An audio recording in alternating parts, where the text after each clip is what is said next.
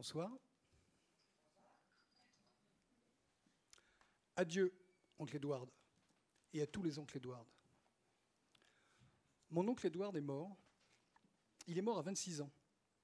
Il était la fierté de ma famille. L'année, c'était 1942.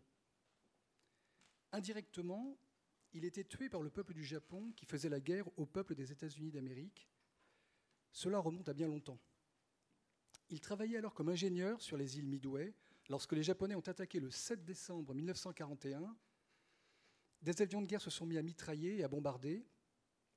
On a donné une mitrailleuse à mon oncle Edward pour qu'il aide à défendre l'île. Il a repéré un bon endroit pour, pour installer la mitrailleuse et a commencé à marcher dans cette direction. Il n'a jamais atteint cet endroit. Une bombe japonaise a explosé dans les parages, projetant comme une ombre des éclats dans sa tête. Tout n'a plus été qu'un grand vide pour mon oncle Edward. Et l'endroit vers lequel il se dirigeait pour installer la mitrailleuse est devenu très lointain et sombre et n'a plus rien eu à voir avec sa vie. Il a été évacué des Midway par bateau et emmené à Hawaï, où il est resté dans le coma pendant des mois. On lui a enlevé les éclats d'obus de la tête et il est resté endormi là pendant des semaines, la tête enrubannée, jusqu'à ce que longtemps après, ses yeux s'ouvrent et qu'il revienne à ce monde, mais pas pour longtemps. Au printemps 1942, il serait en partie remis de ses blessures du 7 décembre et mourrait plus tard dans l'année, alors qu'il travaillait sur une base secrète à Sitka, en Alaska. Il a passé sa période de convalescence à Hawaï à écrire de la poésie dans la veine de Rudyard Kipling, Robert W. Service et Omar Khayyam. Aussi, il a retranscrit deux mémoires des poèmes d'eux. Ils étaient parmi ses affaires avec lesquelles ma mère s'est finalement retrouvée. Il avait été un ingénieur brillant et en outre une sorte de romantique. Les poèmes étaient dans des carnets à trois anneaux. Je me revois les lire pendant les années juste après la guerre. Ça me faisait tout drôle de les lire. La guerre était terminée, nous avions gagné, mon oncle Edward était mort et je lisais sa poésie. Après sa sortie de l'hôpital d'Honolulu, il est allé à San Francisco et a eu une aventure amoureuse de deux semaines avec une divorcée. À cette époque-là, ce n'était pas rien. Ce qui les unissait, outre un évident plaisir physique, c'était leur profonde affection pour la poésie de Mark Hayam, qu'ils se citaient entre eux, après avoir merveilleusement fait l'amour. Espérons-le. Je trouve que mon oncle Edward méritait cela, car il n'avait plus que quelques mois à vivre. Il serait mort à l'automne. Moi, je me tiendrais à côté de son cercueil sous forme d'un garçon de 7 ans, regardant son visage recouvert d'un maquillage grotesque et obligé à embrasser le rouge à lèvres sur sa bouche morte. J'ai refusé et remonté l'allée centrale de la cérémonie funèbre en courant et en hurlant, loin de son cercueil, loin de sa mort. La fierté et l'avenir de notre famille avaient été transformés en traits macabres, en trucs macabres avec son rouge à joues et son rouge à lèvres. Dehors, il pleuvait. Il faisait nuit le peuple japonais l'a indirectement tué. Ils ont largué la bombe sur lui. Après son aventure amoureuse avec la divorcée de San Francisco, il est allé à Sitka, en Alaska, travailler sur la base aérienne. Voici comment il est mort. Il travaillait sur la base aérienne, la tête encore enrubannée de bandages. Il ne s'était pas tout à fait remis des effets de la bombe, mais il voulait aider son pays, alors il est allé là-bas. Un beau jour, il y avait du bois de charpente empilé sur une plateforme qu'une grue montait au deuxième étage d'un bâtiment en construction. Il est monté sur le tas et a commencé à monter avec. Je suppose qu'il a voulu voir quelqu'un ou vérifier quelque chose à l'intérieur du bâtiment.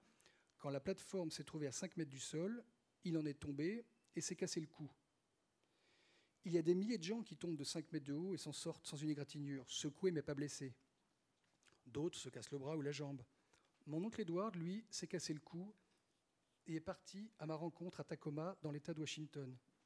Moi qui me tenais au-dessus de son cercueil, par une soirée pluvieuse, moi censé lui témoigner mon amour en embrassant le rouge à lèvres sur sa bouche morte, j'ai refusé et j'ai remonté l'allée centrale de la cérémonie funèbre en courant et en hurlant.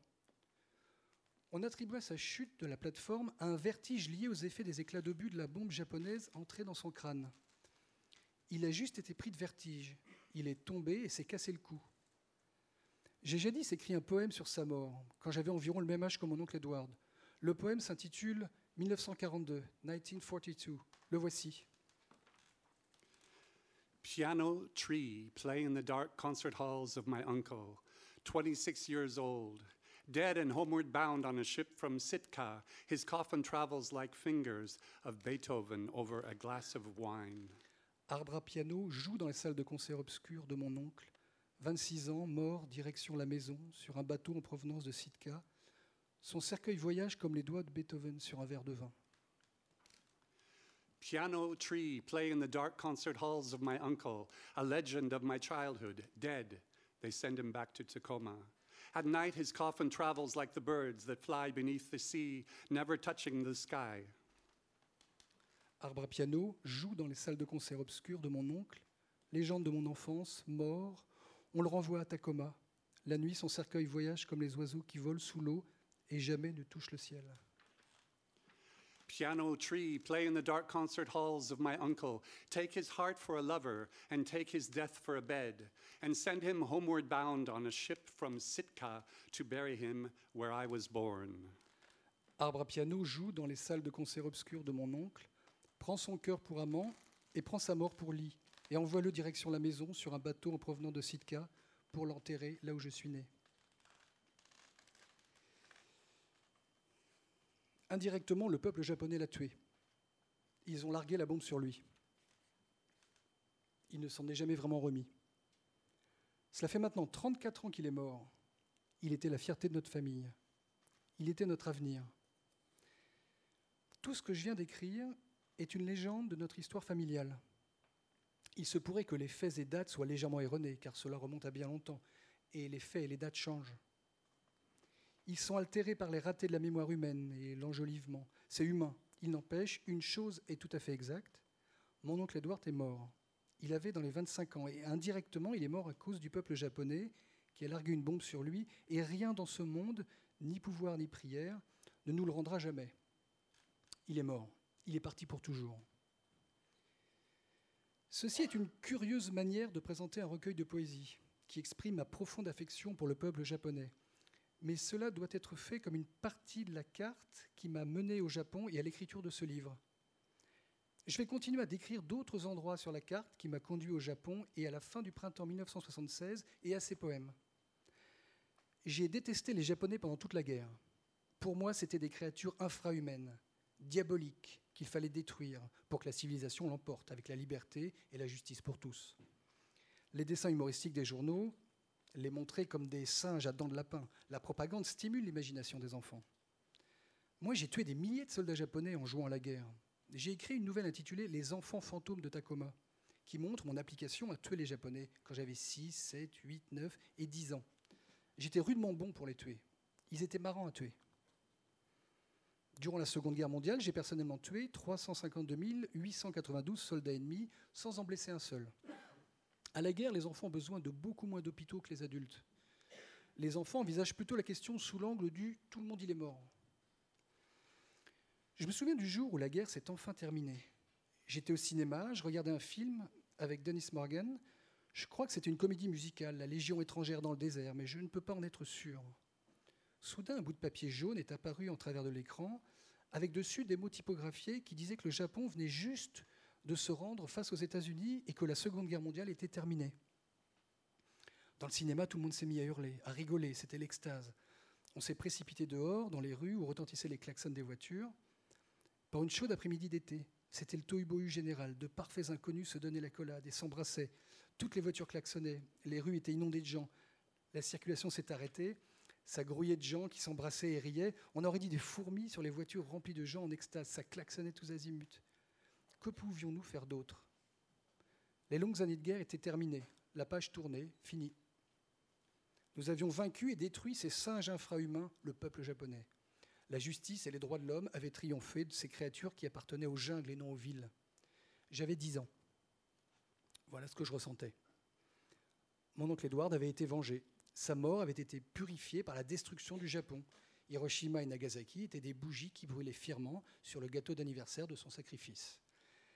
Puis les années ont passé. J'ai grandi, je n'avais plus 10 ans. Soudain, j'ai eu 15, j'en ai eu 15, et la guerre est retombée dans le souvenir. Et ma haine des Japonais est retombée avec. Les émotions ont commencé à se dissiper. Les Japonais avaient appris leur leçon, et en tant que chrétiens miséricordieux, nous leur offrions une nouvelle chance qu'ils saisissaient admirablement. Nous étions leurs pères et eux étaient nos petits-enfants. Sévèrement punis pour avoir été méchants, mais à présent ils étaient gentils et, en bons chrétiens, nous leur pardonnions. Après tout, ils avaient été infrahumains pour commencer, et à présent on leur apprenait à être humains, et ils apprenaient très rapidement. Les années ont continué de s'écouler. J'ai eu 17 ans, puis 18, et j'ai commencé à lire la poésie japonaise haïku du XVIIe siècle. J'ai lu Basho et Issa. J'ai apprécié leur façon d'utiliser le langage en concentrant l'émotion, le détail et l'image jusqu'à arriver à une forme d'acier comme de la rosée. J'en suis venu à comprendre que le peuple japonais n'avait pas été constitué de créatures infrahumaines, mais avait été civilisé, sensible et amical des siècles avant leur rencontre avec nous, le 7 décembre. La guerre est devenue pour moi le point de mire. J'ai commencé à comprendre ce qui s'était passé. J'ai commencé à comprendre les mécanismes qui font que la logique et la raison défaillent dès que commence la guerre, que l'irrationnel et la folie règnent tant qu'il y a la guerre. J'ai regardé des peintures et des manuscrits japonais. J'ai été très impressionné.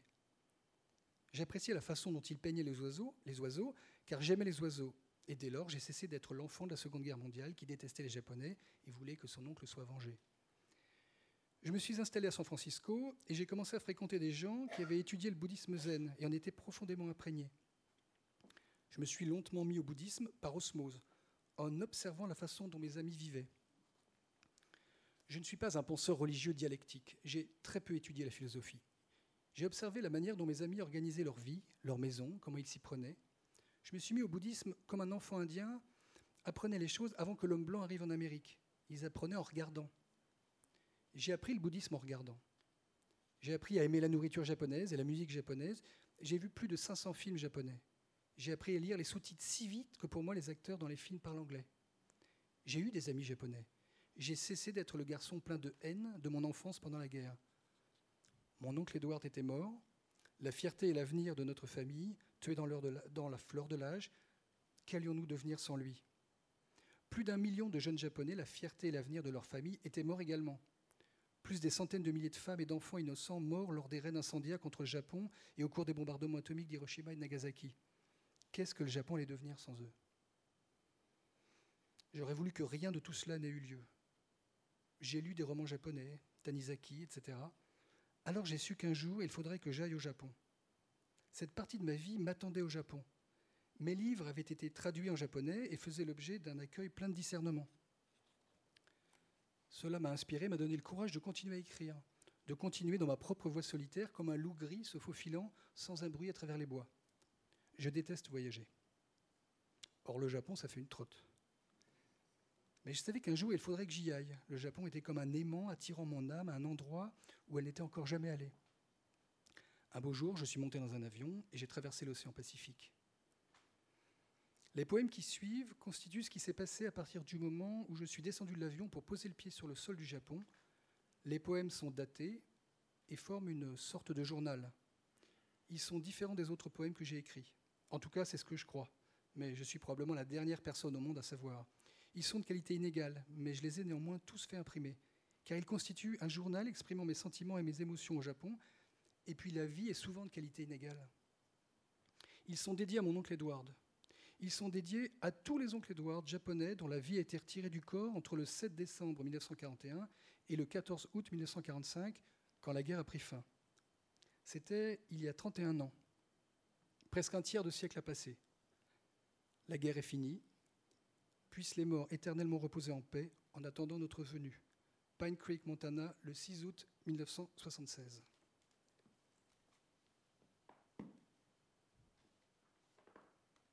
Je viens de vous lire euh, un texte de Richard Brotigan, comme vous vous en doutez peut-être, qui est la préface à un recueil de poésie intitulé Journal japonais. Euh,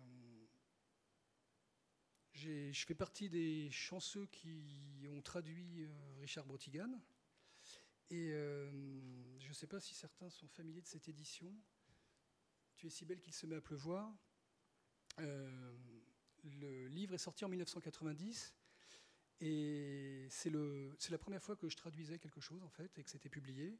Et j'avais écrit une, brève préface pour euh, présenter les poèmes de Brotigan, que je vais vous lire maintenant. Attention, poème piégé.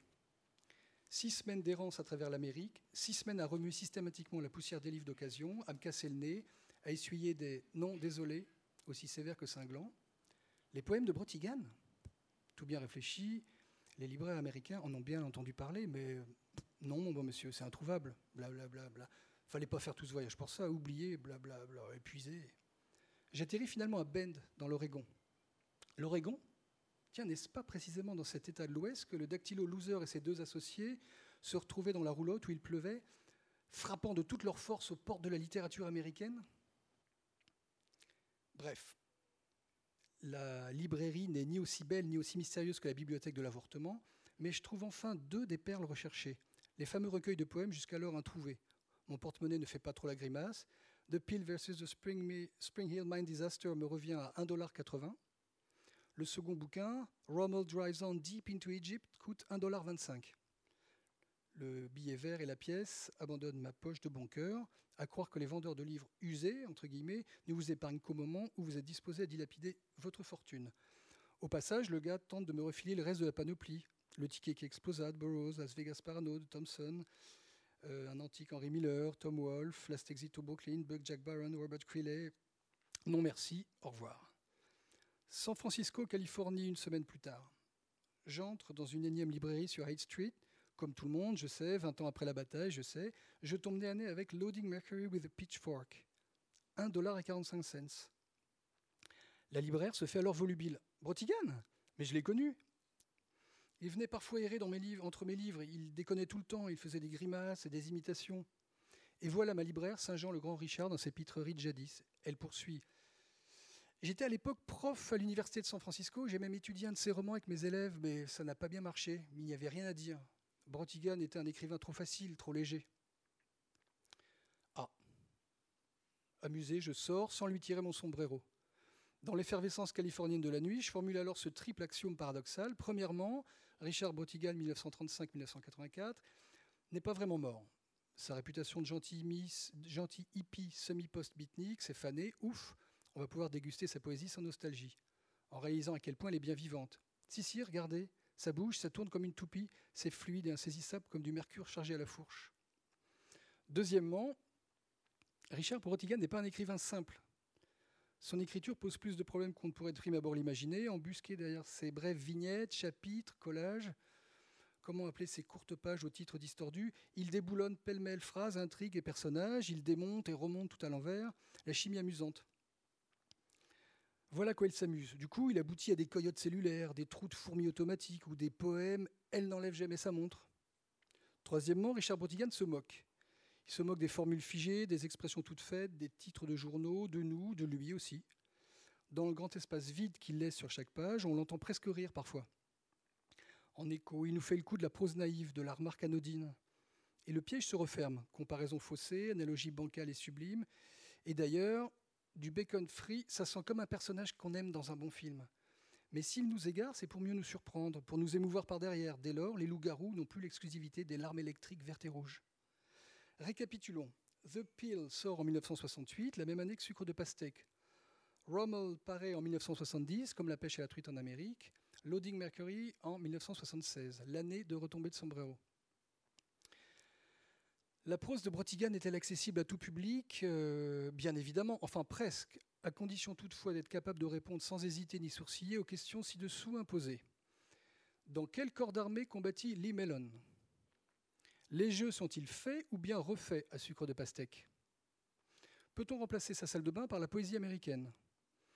Quel est l'État confédéré propice au dénombrement des virgules de l'Ecclésiaste en même temps qu'à la guérilla d'usure contre les grenouilles? À quelle heure l'express en partance de Tokyo et à destination du Montana entrera-t-il en gare, sachant qu'il se déplace à la vitesse de 186 000 fins par seconde? Qui de Laurel ou Hardy détient le rôle principal dans le film intitulé La plus petite tempête de neige jamais recensée? Le trophée Willard récompense-t-il chaque année le plus bel incendie de radio du Pacifique ou bien la découverte de nouveaux puits de pétrole dans le Rhode Island? Smith Smith, s'il parvient à pourfendre les ombres robots, épousera-t-il enfin Nana Dirat? Des poèmes, oui, Brotigan tient à la terminologie. Il parle de très beaux poèmes, de poèmes d'amour. Il écrit Ça va tellement mal aujourd'hui que je vais écrire un poème. On aurait pu s'en douter, ces poèmes sont parfois de délicieux antipoèmes, comme cet hommage rendu sous la forme pâtissière d'une crêpe à Amelia Earhart, incapable de trouver un poème pour ce titre. Quel temps fait-il dans les poèmes de Bratigan Les périodes du passé se chevauchent dans le brouillard de sa mémoire, des perturbations s'abattent sur les dates, le 3 ou le 4 janvier, les repères chronologiques sont balayés par d'étranges rafales, mais aucun service postal ne nous permet de remonter dans l'Angleterre d'il y a trois siècles pour rendre visite au poète John Donne. Les certitudes dérisoires, je vis au XXe siècle. Ce nombre 20 correspond au temps exact à consacrer un papillon, mais l'unité devient alors la seconde. On privilégie l'instant. Ces petits bouts de temps sur lesquels Brotigan danse, mais hélas, perfection de la mesure. Et si cette photo fut prise en 1888 à 17h20, que s'est-il passé juste après 17h21 et tout est fini? La poésie comme art photographique, les références sont nombreuses, les petits textes instantanés, pour corroder les clichés, sans doute, brouiller les cartes, mélanger les dates, sortir du cadre, à flâner au fil des histoires ténues, à buter sur des chiffres incongrus, moins 2, 15%, mais après tout, les premiers chapitres du général sudiste, sous leur allure de bilan comptable, nous mettent la puce à l'oreille. On croit parfois reconnaître des formes. Un privé a laissé ses empreintes sur un cajou de laitue. À défaut de Mellon, Lee, on est convié au spectacle d'une marée de citrouilles. Ce doit être Halloween en mer. Les lions forts en mat de sucre de pastèque sont encore fondus dans la cire du poème Chant de Lion. Bric-à-brac poétique, à l'image de ce titre, 30 cents, deux tickets, amour, faux jour, ombre et casse-tête chinois, puzzle à s'arracher les cheveux, après avoir coupé en cadre, puis silence à nouveau, comme le mutisme blanc du poème intitulé 8 mm. Dans Tokyo Montana Express, le jeu mystérieux ne dévoile pas de secret, mais suggère peut-être un indice. Je passe une grande partie de ma vie à m'occuper de petites choses, de petits bouts de réel qui sont aussi minuscules que la pincée de sel qu'on ajoute à un plat si compliqué qu'il faut deux jours, parfois même plus, pour le faire cuire.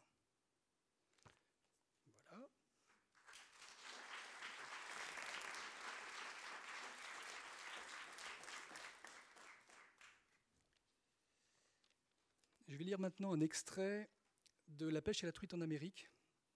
C'est un chapitre qui s'intitule Les terroristes de la pêche et la truite en Amérique. Un matin d'avril, à la petite école, nous sommes devenus d'abord par hasard, puis avec préméditation, terroristes de la pêche à la truite en Amérique. Cela s'est produit de la façon suivante. Nous faisions une drôle d'équipe de gosses. Nous étions constamment convoqués chez le directeur en raison de nos méfaits, de notre effronterie, de nos sottises le directeur était un homme jeune, un vrai génie dans sa façon de s'occuper de nous. Un matin d'avril, nous étions en rond dans la cour, comme si ça avait été un immense billard de plein air avec les petits du cours élémentaire qui allaient et venaient en tous sens comme des boules de billard. La perspective de passer encore une journée à l'école à étudier Cuba nous déprimait. L'un d'entre nous avait un morceau de craie blanche et, alors qu'un petit élémentaire passait à côté de lui, l'un d'entre nous en question, distraitement, lui a écrit dans le dos La pêche à la truite en Amérique le petit élémentaire se dévissait le cou pour essayer de voir ce qu'il avait écrit dans le dos, mais comme il n'arrivait pas à voir ce qui c'était, il a juste haussé les épaules et il allait s'amuser sur les balançoires. Nous avons suivi du regard le petit élémentaire qui s'éloignait avec la pêche à la truite en Amérique marquée dans le dos. Ça avait de l'allure. Ça paraissait tout à fait naturel et c'était très plaisant à l'œil qu'un petit élémentaire ait la pêche à la truite en Amérique écrit à la craie dans le dos. Le premier élémentaire que j'ai vu passer après ça, j'ai emprunté le bout de craie de mon ami et j'ai dit Élémentaire, on a besoin de toi ici. L'élémentaire s'est approché de moi et je lui ai dit Retourne-toi. L'élémentaire s'est retourné et je lui ai écrit La pêche à la truite en Amérique dans le dos. Ça faisait encore mieux sur ce deuxième élémentaire. On n'a pas pu s'empêcher de trouver ça magnifique. La pêche à la truite en Amérique. Pas de doute, ça leur ajoutait quelque chose aux petits élémentaires. Ça les complétait bien, ça leur donnait une certaine classe. Ça fait drôlement bien, hein? Ouais. Allez, on va chercher d'autres craies. D'accord. Il y a tout un tas d'élémentaires là-bas à côté de la cage à écureuil. Ouais. Nous sommes tous allés chercher de la craie et plus tard dans la journée, vers la fin de l'heure du déjeuner, presque tous les élémentaires avaient la pêche à la truite en Amérique marquée dans le dos, y compris les filles. Les plaintes ont commencé à s'accumuler dans le bureau du directeur émanant des instituteurs du cours élémentaire. L'une de ces plaintes était en forme de petite fille. C'est Miss Robbins qui m'a dit de venir, dit-elle au directeur. Elle m'a dit de vous montrer ça. De montrer quoi dit le directeur, les yeux fixés sur la petite fille vide? Mon dos, dit-elle. La petite fille s'est retournée et le directeur a lu à haute voix. La pêche à la truite en Amérique. Qui a fait ça demandait le directeur. C'est cette bande de grands du moyen, là, dit-elle, les méchants. Ils nous l'ont fait à tous ceux qu'on était en élémentaire. On est tous comme ça. La pêche à la truite en Amérique. Qu'est-ce que ça veut dire? Ce tricot, ma grand-mère venait juste de me l'offrir, il était tout neuf. Hmm, La pêche à la truite en Amérique, hein a fait le directeur. Va dire à Miss Robbins que je descendrai la voir tout à l'heure. Il a renvoyé la petite fille dans sa classe, et peu de temps après, nous autres, les terroristes, on nous a extraits des ténèbres pour grimper dans les hautes sphères. On est entré dans le bureau du directeur, pas très enthousiaste, en tapant fort les pieds, et on est resté là à s'agiter, à gratter le plancher du bout de nos chaussures, à regarder par les fenêtres, à bâiller, et puis tout d'un coup, l'un d'entre nous s'est mis à cligner d'un œil comme un fou. Et nous, on s'est remis euh, les mains dans les poches et on a regardé ailleurs. Et puis on l'a encore regardé un petit coup. Et puis on a regardé la lumière qui pendait au plafond, qu'on aurait vraiment dit une patate à l'eau. Et puis par terre, et puis la photo de la mère du directeur qui était accrochée au mur. Ça avait été une grande vedette du cinéma muet. Et elle était ligotée sur une voie de chemin de fer. Dites-moi, les gars, la pêche à la truite en Amérique, ça vous dit quelque chose a le directeur? Je me demandais si par hasard vous n'auriez pas vu écrit ça quelque part au cours de vos pérégrinations d'aujourd'hui. La pêche à la truite en Amérique. Réfléchissez bien fort une minute. On a tous réfléchi bien fort. Il régnait dans la pièce un silence, un silence que nous connaissions parfaitement, vu que nous avions déjà séjourné de très nombreuses fois dans le bureau du directeur. Voyons voir si je ne pourrais pas vous aider un peu, dit le directeur. Vous auriez pu voir la pêche à la truite en Amérique marquée à la craie sur le dos des petits élémentaires, par exemple. Je me demande bien comment c'est arrivé là. Nous n'avons pu réprimer un sourire nerveux. Je reviens juste de la classe de Miss Robbins, le cours élémentaire, dit le directeur. J'ai demandé à tous ceux qui avaient la pêche à la truite en Amérique marquée dans le dos de lever la main, et tous les élèves de la classe ont levé la main, sauf un. Et lui, il avait passé toute l'heure du déjeuner caché dans les cabinets. Alors, qu'est-ce que vous en pensez, les gars, de cette histoire de pêche à la truite en Amérique? On n'a rien dit. L'un d'entre nous avait toujours sa paupière qui battait comme une folle. Je suis certain que c'était toujours son foutu clignement qui nous trahissait. On aurait dû se débarrasser de lui dès le début de l'année. Vous êtes tous coupables, n'est-ce pas? dit-il. Y a-t-il l'un d'entre vous qui ne soit pas coupable? Si oui, qu'il le dise, maintenant. Nous sommes tous demeurés silencieux, à part le bruit de cette paupière. Plic, plic, plic, plic. Parce que d'un seul coup, je me suis mis à l'entendre, sa nom de Dieu de paupière. Ça ressemblait énormément au bruit d'un insecte qui était en train de pondre le millionième œuf de notre désastre. C'est toute la bande alors, hein? Pourquoi? Pourquoi la pêche à la truite en Amérique, marquée sur le dos des petits élémentaires? Là-dessus, le directeur s'est lancé dans son numéro célèbre du E égale MC2 à l'usage des cours moyens, ce truc dont il se servait à chaque fois avec nous. Vous ne trouvez pas que ça aurait l'air drôle, dit-il, si je demandais à tous vos maîtres et maîtresses de venir ici et que je disais à vos maîtres et à vos maîtresses de se retourner et que je prenais un bout de craie et que je leur écrivais La pêche à la truite en Amérique dans le dos à vos maîtres et à vos maîtresses On a tous été pris d'un petit rire nerveux et on a un peu rougi. Ça vous plairait de voir vos maîtres et vos maîtresses se balader toute la journée avec la pêche à la truite en Amérique marquée dans le dos, en train d'essayer de vous faire court sur Cuba? Ça aurait l'air idiot, vous ne trouvez pas? Ça ne vous ferait pas très plaisir, si? Ça n'irait pas du tout. Hein On a dit non comme un cœur antique, certains d'entre nous le disant avec leur voix, et certains d'entre nous en hochant la tête, sans compter le plic, plic, plic, plic. C'est bien ce que je pensais, dit-il. Les petits élémentaires prennent exemple sur vous et vous admirent, de même que les maîtres et les maîtresses prennent exemple sur moi et m'admirent. Il n'est donc pas acceptable qu'on leur marque la pêche à la truite en Amérique dans le dos. Nous sommes bien d'accord, messieurs nous étions bien d'accord. Je vous jure, ça marchait à tous les coups, nom de Dieu. Forcément que ça marchait. Parfait, dit-il. Je considère donc que la pêche à la truite en Amérique, c'est terminé. D'accord? D'accord. D'accord? D'accord. Plic, plic. Mais ça n'était pas vraiment terminé parce qu'il a fallu un bon bout de temps pour que la pêche à la truite en Amérique s'efface des habits des petits élémentaires. Le lendemain, une bonne partie de la pêche à la truite en Amérique avait disparu. Les mères avaient obtenu ce résultat rien qu'en mettant des vêtements propres à leurs enfants.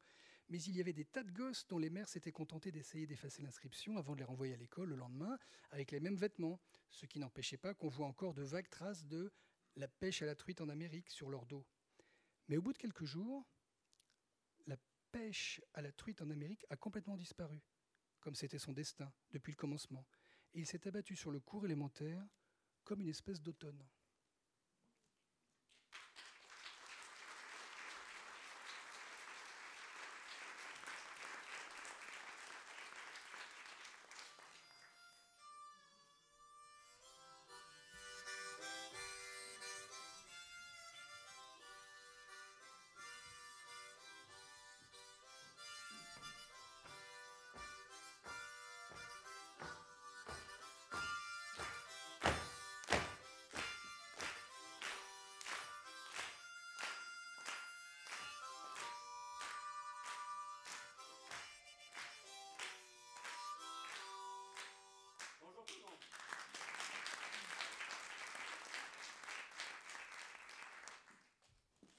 Pourquoi je, me suis caché pendant euh, une demi-heure pour vous faire la, la blague de l'harmonica.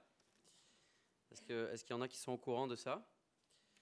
C'est une histoire de nouvelle qui est dans, le livre Tokyo Montana Express,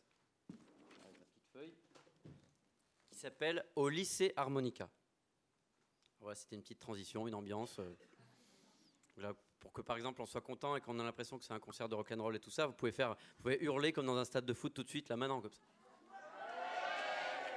Ah ouais, vous êtes un stade de foot acoustique un peu quand même. Euh, stade de foot entre stade de foot et euh, un centre de documentation un petit peu. On est en train de, travailler euh, sur l'intérieur du cerveau de Richard Brotigan.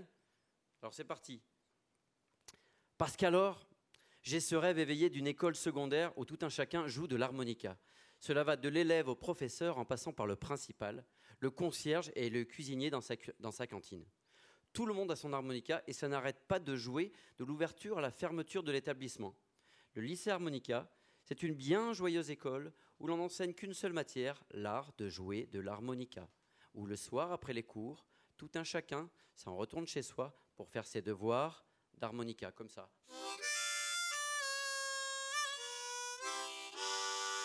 Le lycée harmonica n'a pas d'équipe de football, ni d'équipe de basket, ni d'équipe de baseball.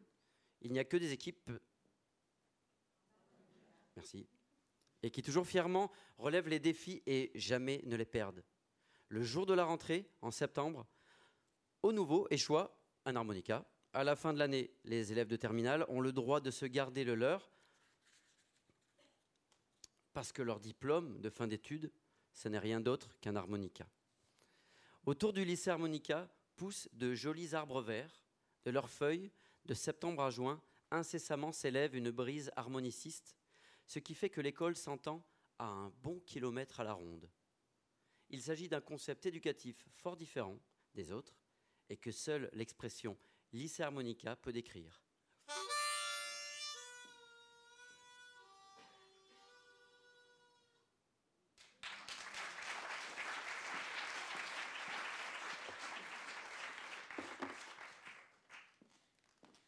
J'ai découvert, euh, Richard Brotigan euh, il y a environ une quinzaine d'années.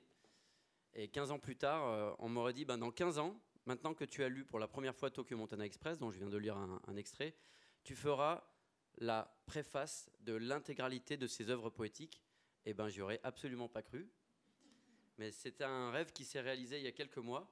Donc, je, vais, je vais me permettre de, de vous lire cette préface parce que c'est ma déclaration d'amour à, à ce personnage euh, dont les livres sont comme des copains pour moi. Et donc, j'espère qu'aujourd'hui, on va être comme des copains un peu tous là maintenant. Ça s'appelle Le fantôme de Richard Brotigan. J'ai croisé le fantôme de Richard Brotigan dans un bar hier soir. Il était un peu plus que tard, mais j'ai reconnu sa moustache mélancolique. Son verre de whisky semblait faire partie de son bras, comme le crochet du capitaine. Il racontait une histoire de flocon de neige à une petite poupée aux yeux trop grands qui faisait semblant de l'écouter.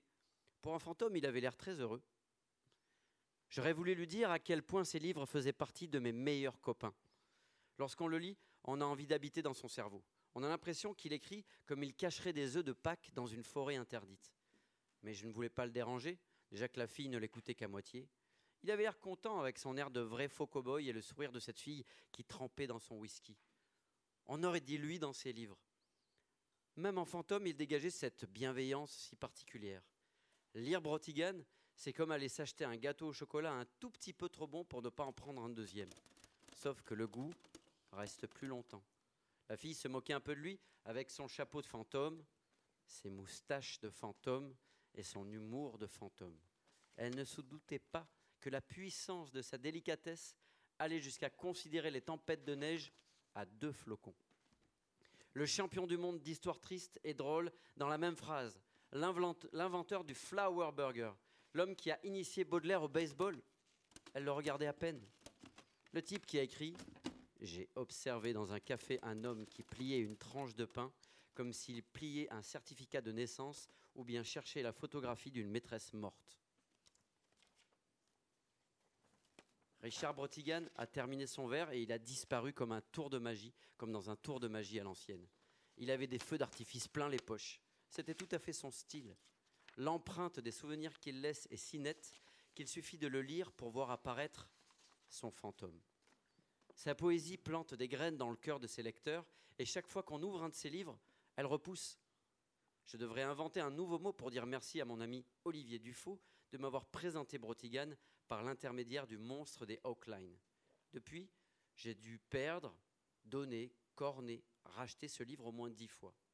Alors, lisons Brotigan de toutes nos forces. Engageons-nous pour la cause de ce grand couturier du rêve et de la réalité. Partageons-le encore et encore pour que jamais son souvenir ne s'efface. Merci beaucoup.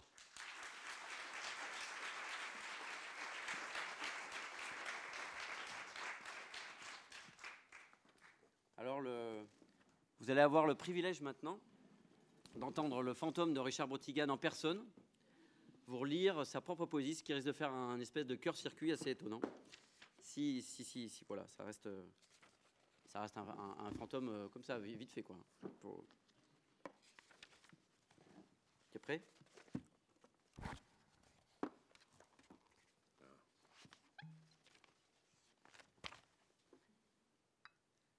C'est du vrai whisky. C'est.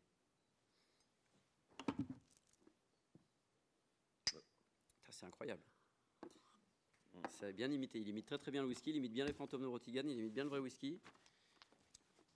C'est parti. Est-ce que vous connaissez la dactylo d'Ernest Hemingway Moi je la connais. Je vais le raconter. On dirait de la musique religieuse. Un de mes amis venait de rentrer de New York, où il s'était fait taper des textes par la dactylo d'Ernest Hemingway. C'est un écrivain à succès. C'est pourquoi il est allé chercher ce qu'il y a de meilleur. En l'occurrence, la femme qui a été la dactylo d'Ernest Hemingway. Assez pour vous couper le souffle. Et vous marbrez les poumons de silence. la dactylo d'Ernest Hemingway. Elle est le rêve vivant de tout jeune écrivain, avec ses mains qui ont l'air d'une harpe et la profonde intensité de son regard, tout cela accompagné du bruit mystérieux de sa frappe.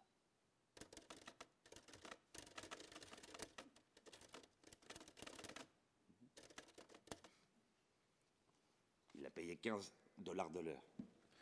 Ça fait plus d'argent que n'en touche un plombier ou un électricien. 120 dollars par jour. Une dactylo. Il a dit qu'elle se charge de tout. Il suffit de lui remettre le manuscrit, et comme par enchantement, vous avez une orthographe séduisante et parfaite, une ponctuation belle à en pleurer, et des paragraphes comme des temples grecs. Elle finit même les phrases pour vous. C'est la dactylo d'Ernest. La dactylo d'Ernest Exactement. Flower Burger. Baudelaire ouvrit un stand de hamburger à San Francisco. Mais il mettait des fleurs entre les petits pains. Les gens venaient et disaient, Donnez-moi un hamburger avec plein d'oignons dessus. et Baudelaire leur donnait un fleur burger à la place, et les gens disaient, Qu'est-ce que c'est que ce stand de hamburger? Je crois qu'on est d'accord, portrait d'une jeune promise pendant sa lune de miel. Le désir dans ses yeux est assis à califourchon sur un cheval à bascule. Ses seins comme de petites tasses de thé. Et son vagin est une cloche de Pâques. C'est toi qui l'as écrit, moi j'y peux rien. Je suis pas responsable. C'est à toi maintenant.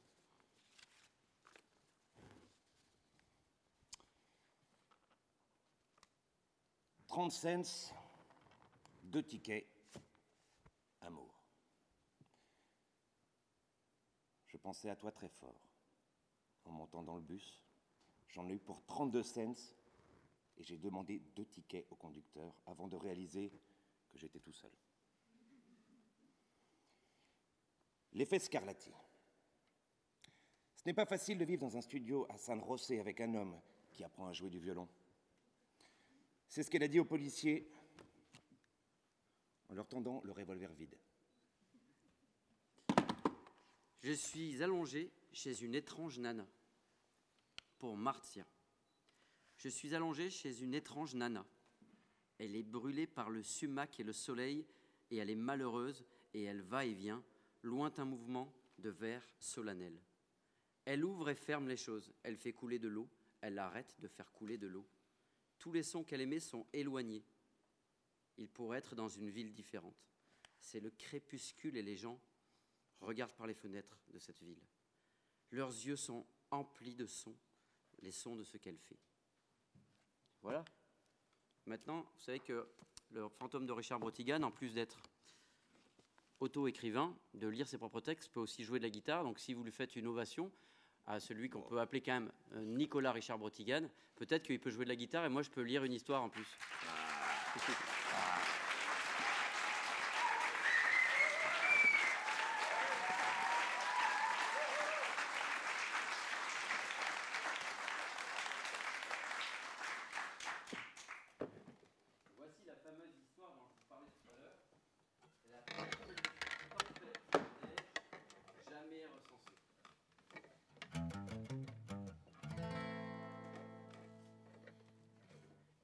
De ça, dans le jardin derrière chez moi, s'est produite la plus petite tempête de neige jamais recensée. Elle a dû faire dans les deux flocons. Moi j'ai attendu qu'il en tombe d'autres, mais ce n'a pas été plus loin. Deux flocons. Voilà tout ce qui a été ma tempête. Ils sont tombés du ciel avec tout le poignant dérisoire d'un film de Laurel et Hardy. Même qu'à y songer, il leur ressemblait bien. Que tout s'est passé comme si nos deux compères s'étaient transformés en flocons de neige pour jouer à la plus petite tempête de neige jamais recensée dans l'histoire du monde. Avec leur tarte à la crème sur la gueule, mes deux flocons ont paru mettre un temps fou à tomber du ciel. Ils ont fait des efforts désespérément comiques pour tenter de garder leur dignité dans un monde qui voulait la leur enlever parce que lui, ce monde, il avait l'habitude des tempêtes beaucoup plus vastes, genre 60 cm par terre et plus, et que deux flocons, il y a de quoi froncer le sourcil. Et puis, ils ont fait un joli atterrissage sur des restes de tempêtes précédentes. Cet hiver, nous en avons eu déjà une douzaine. Et après ça, il y a eu un moment d'attente dont j'ai profité pour lever les yeux au ciel, histoire de voir si ça allait continuer. Avant de comprendre que mes deux flocons, c'était côté tempête aussi complet qu'un Laurel et Hardy. Alors, je suis sorti et j'ai essayé de les retrouver. Le courage qu'ils avaient mis à rester eux-mêmes, en dépit de tout, moi j'admirais ça. Et tout en les cherchant, je m'inventais des manières de les installer dans le congélateur, afin qu'ils se sentent bien, qu'on puisse leur accorder toute l'attention, toute l'admiration, qu'on puisse leur- donner les accolades qu'ils mettaient tant de grâce à mériter. Sauf que vous avez déjà essayé de retrouver deux flocons dans un paysage d'hiver que la neige recouvre depuis des mois? Je me suis propulsé dans la direction de leur point de chute et voilà, moi j'étais là à chercher deux flocons de neige dans un univers où il y en avait des milliards. Sans parler de la crainte de leur marcher dessus, ça n'aurait pas été une bonne idée. J'ai mis assez peu de temps avant de comprendre que ma tentative, ce que ma tentative avait de désespérer, de constater que la plus petite tempête de neige jamais recensée était perdue à jamais. Qu'il n'y avait aucun moyen de la distinguer de tout le reste. Il me plaît néanmoins de songer qu'unique en son genre, le courage de cette tempête de neige à deux flocons survit, Dieu sait comment, dans un monde où semblable qualité n'est pas toujours appréciée. Je suis rentré à la maison. Derrière moi, j'ai laissé Laurel et Hardy se perdre dans la neige.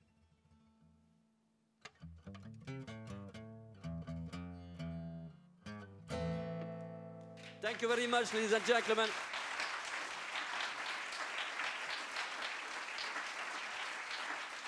Je vous demande d'applaudir très très fort Nicolas Ullmann, le fantôme de Richard Brotigan.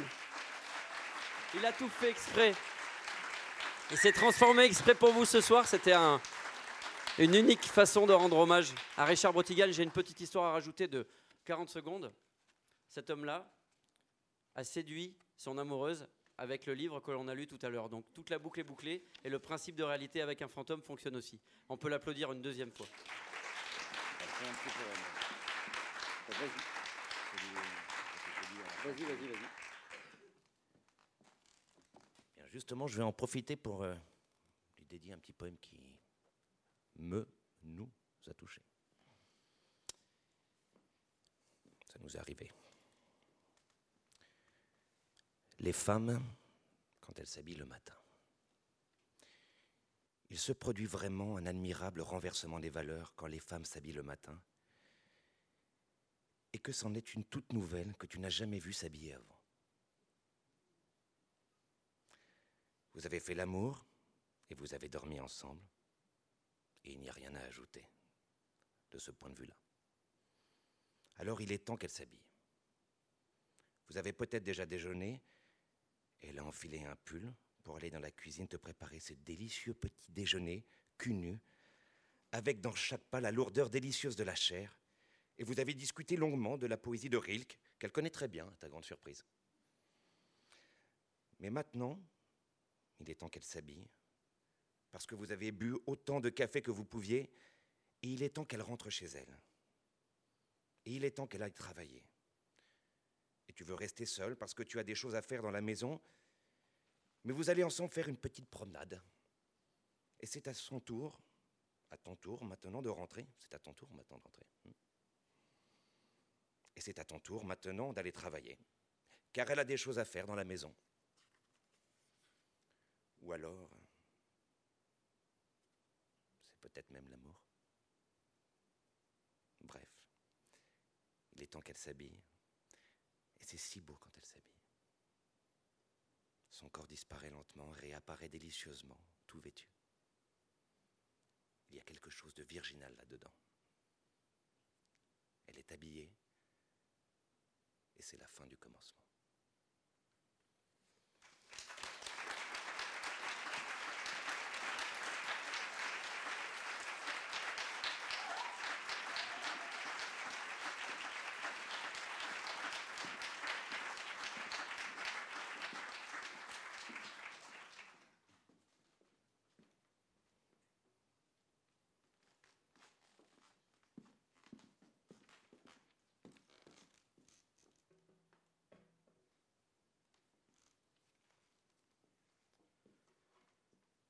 J'ignorais cet après-midi-là que la terre attendit de se changer à nouveau en tombe quelques brèves journées plus tard. Dommage que je n'ai pu arrêter la balle dans sa course et la remettre dans le canon de la vanne de long rifle pour qu'elle en reparcourt en sens inverse la spirale, réintègre le chargeur et se resolidarise avec la douille, se conduise enfin comme si on ne l'avait jamais tiré, ni même chargé dans la carabine. Je voudrais bien que cette balle rejoigne dans sa boîte ses 49 autres frères et sœurs de balle. Que la boîte soit de nouveau en sécurité sur l'étagère de l'armurerie. Et m'être contenté de passer devant la boutique en cet après-midi pluvieux de février sans jamais y pénétrer. Je voudrais bien avoir eu envie de hamburger au lieu de balle. Il y avait un restaurant tout à côté de l'armurerie. On y faisait de très bons hamburgers, mais je n'avais pas faim. Je songerai à ce hamburger le restant de mes jours. Je serai assis là, au comptoir, à le tenir dans mes mains. Des larmes couleront sur les joues. La serveuse se sera détournée parce qu'elle n'aime pas voir pleurer les gosses qui sont en train de manger des hamburgers. Et en, plus, elle ne veut pas me gêner. Je suis le seul client dans ce restaurant. Elle n'a pas besoin de ça. Elle aussi a des ennuis. Son petit ami l'a quitté la semaine passée pour une rouquine de Chicago. C'est la deuxième fois en un an que cela lui arrive. N'arrive pas à y croire il ne peut s'agir d'une simple coïncidence. Combien y a-t-il de rouquines à Chicago? Elle prend un torchon et nettoie une tache imaginaire à l'autre bout du comptoir, essuyant un liquide renversé dont il n'y a pas trace. Je vais continuer de raconter cette histoire. Mémoire sauvée du vent. Poussière d'Amérique. Nulle raison au monde ne m'obligeait à passer comme ça sans m'arrêter devant le restaurant et à jeter un coup d'œil dans la vitrine de l'armurerie d'à côté. C'est pourtant ce que je fis, et les dés étaient sur le point d'être jetés. Il y avait une carabine 22 long rifle dans la vitrine. Elle avait l'air magnifique. J'avais déjà une 22. Le spectacle de ce fusil me fit penser à mon fusil à moi. Et en pensant à mon fusil, je pensais au fait que je n'avais pas de balle pour mon fusil. Cela faisait plus de deux semaines que j'avais l'intention de m'en trouver. Si j'avais des balles, je pourrais aller tirer. Je pourrais aller à la décharge, tirer des bouteilles et des boîtes de conserve, n'importe quel vieux truc abandonné qui sembla attrayant dans mon viseur. Ou alors, il y avait un vieux verger avec des pommiers qui portaient encore des pommes pourries accrochées à leurs branches dénudées. C'était amusant de tirer les pommes pourries.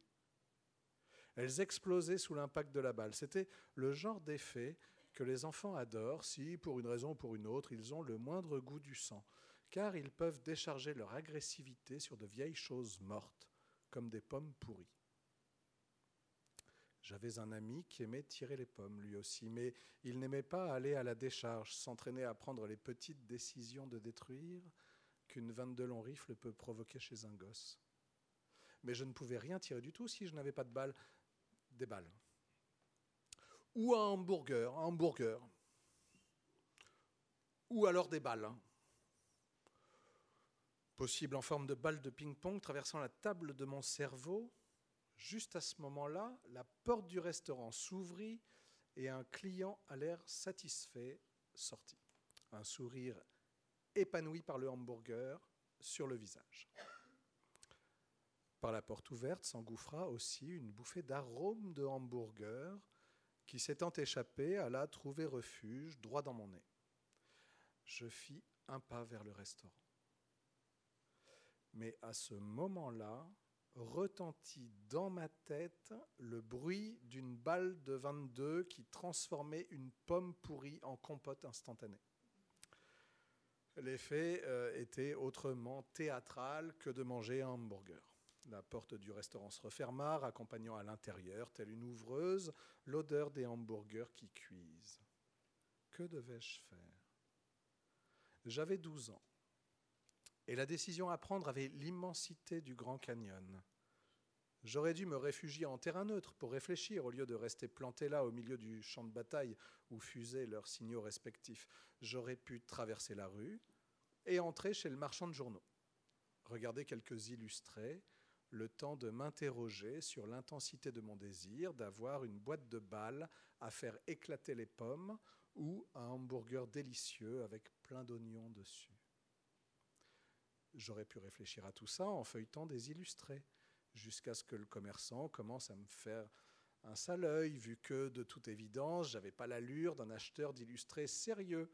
J'étais qu'un gamin qui traînassait avec Superman et Batman en attendant de se décider. Dommage que Superman n'ait pas pu me dire ce qu'il fallait que je fasse. Superman. Allez, gamin, va te chercher un hamburger. Moi. Oui, monsieur. Superman. Et n'oublie pas les oignons.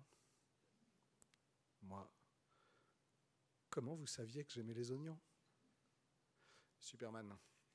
Tu sais, quand on est plus rapide qu'une balle et plus puissant qu'une locomotive, quand on peut sauter par-dessus de grands immeubles d'un seul bond, les oignons, c'est pas bien difficile. Moi.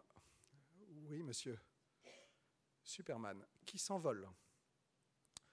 Sois gentil avec ton petit chat. Il faudrait que je réfléchisse à ça parce que de petits chats, j'en avais pas. Enfin, pas que je me souvienne. Peut-être que Superman savait-il des choses que je ne savais pas? Bah oui, évidemment. Moi, je vous le promets, Superman. Qu'est-ce que j'avais à perdre? Eh oui, tout se serait passé autrement si Superman m'avait dit d'aller me chercher un hamburger. Au lieu de quoi, je traversais la rue et me dirigeais vers l'armurerie pour m'acheter une boîte de cartouches de 22. Le hamburger avait perdu, le bruit de la compote instantanée avait gagné. Je me suis rejoué bien des fois cette journée dans ma tête, comme si je faisais le montage d'un film dont j'aurais été le metteur en scène, le monteur, le scénariste, euh, les acteurs, la musique, enfin tout quoi. J'ai un studio de cinéma gigantesque dans la tête. Et je n'ai cessé d'y travailler depuis le 17 février 1948. Cela fait maintenant 31 ans que je travaille sur le même film. Je crois qu'il s'agit d'un record. Je ne pense pas arriver à le finir un jour. J'ai en gros 3 893 421 heures de film. Mais il est trop tard maintenant. Mémoire sauvée du vent. poussière d'Amérique. David n'aimait pas aller tirer au dépotoir, il disait que c'était ennuyeux. Il avait deux ans de plus que moi et c'était mon ami secret. J'étais un peu une espèce de réprouvé social à cause de ma façon d'être que parfois mes camarades de classe trouvaient difficile à comprendre et aussi en raison de mon évidente pauvreté. Au fond, la seule base sur laquelle il m'était possible de revendiquer une certaine célébrité, c'était de ne pas avoir peur du vieux qui vivait à l'étang, ce genre de célébrité à ses limites. On ne vous élira pas gosse le plus populaire de votre classe sous prétexte que vous n'avez pas peur d'un vieil homme qui n'a qu'un poumon euh, et qui vit dans une cahute faite en vieille caisse sur le bord d'un étang qui n'a même pas de nom. Mais j'étais astucieux, j'avais une année d'avance et je suivais les cours du collège. David et moi faisions beaucoup de choses ensemble, mais nous les faisions toujours seuls. Je n'étais pas accepté dans son groupe social, on ne m'invitait pas aux fêtes qu'il organisait, ni à passer le voir chez lui. Nos rencontres était toujours clandestine. David était immensément populaire. C'était lui le plus grand sportif de l'école. Et il était président de la classe. À chaque fois qu'une élection était organisée, c'était pour lui qu'on votait. Quant à ses notes, il n'avait que des A. Il était grand, mince, avait de fins cheveux blonds, et toutes les filles étaient follement amoureuses de lui. Ses parents vénéraient le sol sur lequel il marchait. Alors que des tas d'autres gamins se fourraient dans les ennuis, lui ne récoltait que succès et lauriers. Il avait tout pour lui. Son avenir n'avait pas de limite. Le vieux verger se trouvait dans les collines, à 7 ou 800 mètres de la grande route. Il fallait emprunter un chemin de terre pour y accéder. Le chemin était étroit et très boueux, et on avait du mal à y pédaler. Il n'y avait pas de maison le long du chemin. Tout ce qu'il y avait, c'était des outils agricoles abandonnés çà et là, et des clôtures abîmées que l'on ne réparerait jamais. L'herbe était d'un jaune grisâtre, elle avait été tassée par l'interminable série de violents orages d'hiver, qui fut notre lot cet automne et cet hiver-là. Les nuages s'abaissaient peu à peu, et l'on aurait dit que la pluie allait commencer à tomber d'une minute à l'autre. Mais on s'en moquait, étant des gosses du nord-ouest de la côte pacifique habitués à nous faire tremper. Cela ne nous gênait pas du tout, nous portions tous deux des imperméables et des bottes de caoutchouc. Nous continuâmes à grimper la côte, à envoyer des paquets de boue derrière nous avec nos roues arrière. Nous allions tout doucement. Parfois, il nous fallait descendre de bicyclette et pousser. Personne n'était passé sur la route qui se déroulait devant nous depuis longtemps, pas depuis le début de la saison de chasse. À ce moment-là, les gens montaient là-haut, chassaient le faisan et tiraient tous azimuts, mais cela faisait des mois que la chasse était fermée, et nul ne s'était servi de la route depuis. Au bout du chemin, il y avait les restes d'une ferme incendiée et la moitié d'une grange. La moitié tenait encore debout, l'autre moitié s'était effondrée, parce qu'elle était trop vieille pour continuer à tenir la main du reste de la grange. Nous descendîmes de bicyclette. La pluie commença à tomber en grosses gouttes lourdes. Mais les gouttes étaient assez éloignées les unes des autres. Elles tombaient très doucement et vous auriez presque pu les contourner si vous aviez voulu. Les arbres du vieux verger étaient couverts de pommes pourries. Nous chargeâmes nos fusils et commençâmes à tirailler. C'était vraiment très amusant de voir l'effet produit par une balle dans une pomme pourrie. Elles explosaient carrément et la balle poursuivait son chemin cruel pour aller tracer des égratignures blanches sur les branches encore vivantes des pommiers. Nous avions tous deux une boîte de balles à tête creuse, capable de faire comprendre à une pomme qui était le patron. Nous tirâmes environ vingt coups chacun, puis David décida de descendre à pied à l'autre bout du verger, où poussaient d'épais buissons, car parfois des faisans s'y terraient. Je crois qu'il préférait tirer dans le verger plutôt qu'au dépotoir, parce que là, il voyait une chance de tirer des faisans, bien qu'en fait, cela ne se produisit jamais. Les grosses gouttes de pluie grises et froides continuaient à tomber autour de moi, et le ciel était de plus en plus bas. On aurait dit qu'il voulait toucher le sommet des pommiers. C'était comme s'il essayait de monter une tente grise au-dessus d'eux. Je me faisais un peu mouiller, mais cela ne m'ennuyait pas. Je restais assis là et continuais de réfléchir à David et à notre amitié. C'est alors que j'entendis le son de sa 22. D'un coup, mes sens furent remis en alerte et j'entendis le bruit d'un coq faisant qui volait vers moi. L'oiseau faisait un bruit d'avion rouillé. Il venait droit sur moi. Je l'aperçus qui faisait du rasemotte sur l'herbe venant dans ma direction. Involontairement, je redressai mon fusil et tirai une fois. manquait de toute évidence l'oiseau qui me dépassa à tire d'aile et se dirigea vers la ferme incendiée et la grange effondrée. Il fallut un moment au bruit du fusil pour disparaître avec le faisan. Puis tout redevint très calme. Et j'entendis de nouveau la pluie qui tombait en grosses gouttes de février, semblables à des petits réservoirs autonomes. Ces gouttes de pluie qui s'écrasaient avec un petit bruit permettraient que, dans quelques mois, survienne un joli printemps vert. Mais je ne serais pas là pour le voir. Je ne m'étais même pas levé pour tirer, j'avais juste tiré au jugé et manqué l'oiseau si complètement que je n'avais même pas essayé de tirer une seconde fois. Je me contentais de tourner la tête pour le voir disparaître du côté de la grange effondrée. Me rendant compte que l'oiseau et le coup de fusil qui l'accompagnait étaient venus de la direction dans laquelle David était allé, je me levai et criai vers l'autre bout du verger Tu l'as raté Je ne pensais même pas qu'il devait déjà le savoir, ayant entendu mon coup de feu. Puis je me demandais où était passé David. Il aurait dû revenir de mon côté à l'heure qu'il était. Il aimait bien tirer le faisan une seconde fois d'habitude, donc il aurait dû vouloir le suivre. Où était David? David criai-je. Il est monté par ici, il est là-bas, à côté de la grange. David ne répondit pas.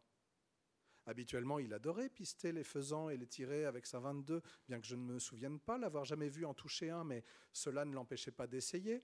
Pour lui, c'était comme d'essayer de voir son rêve. David Silence. Je me mis en route dans sa direction, marchant dans l'herbe lourde et mouillée. Je savais qu'il ne pouvait pas être à plus d'une centaine de mètres. David À nouveau, le silence. David Le silence.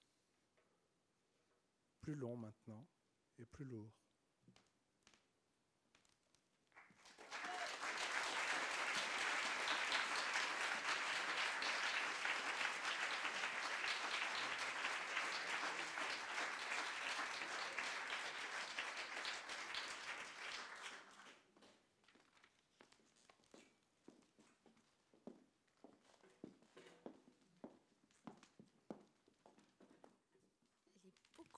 Moi.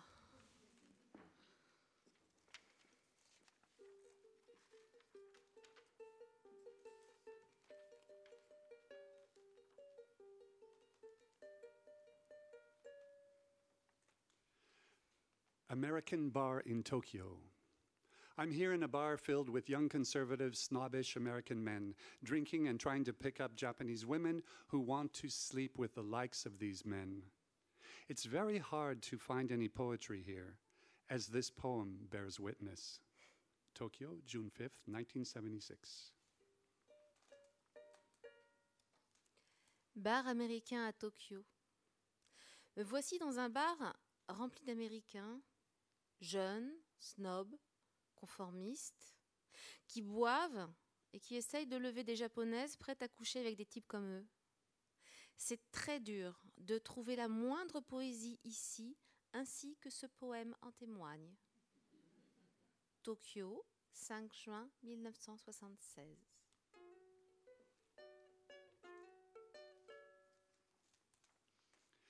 Things to do on a boring Tokyo night in a hotel.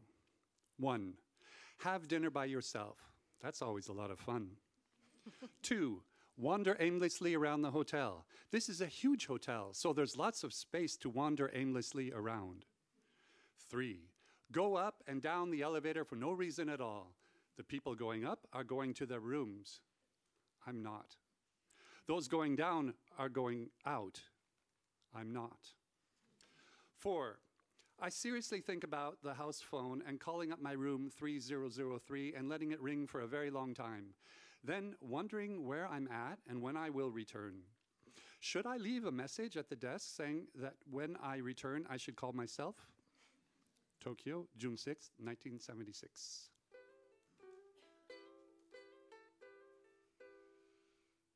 Tokyo. Quelques trucs à faire un soir d'ennui à l'hôtel. Petit 1, dîner tout seul. C'est toujours très amusant. Petit 2. Errer sans but dans l'hôtel. C'est un vaste hôtel. Il y a donc beaucoup de place pour errer sans but. Petit 3. Monter et descendre dans l'ascenseur sans la moindre raison. Les gens qui montent regagnent leur chambre. Moi non. Ceux qui descendent sortent. Moi non. Petit 4. Je pense sérieusement à utiliser le téléphone intérieur pour appeler ma chambre 3003 et laisser sonner très longtemps, puis me demander où je suis et quand je reviendrai. Devrais-je laisser un message à la réception disant qu'à mon retour il faut que je m'appelle? Tokyo, 6 juin 1976.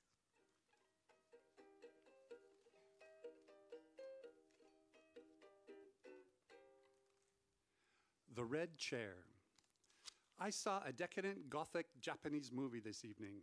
It went so far beyond any decadence that I have ever seen before that I was transformed into a child learning for the first time that shadows are not always friendly, that houses are haunted, that people sometimes have thoughts made out of snakeskin that crawl toward the innocence of sleeping babies. The movie took place in Tokyo just before the earthquake on September 1st, 1923. In a Gothic Japanese house, a man was hiding inside a large stuffed red chair while a beautiful woman wearing exotic costumes made love to other men sitting in the chair. The men did not know that somebody was hiding inside the chair, feeling, voyeuring every detail of their passion. It took a long time in the movie before I realized that there was a man inside the chair. The film went on and on into decadence after decadence, like a rainbow of per- perversion. I can't describe them all. You would have trouble believing them. The red chair was only a beginning. I sat there transfixed with a hundred Japanese men. It was as, if we were the orgasm of spiders fucking in dried human blood. Tokyo, June 15th, 1976.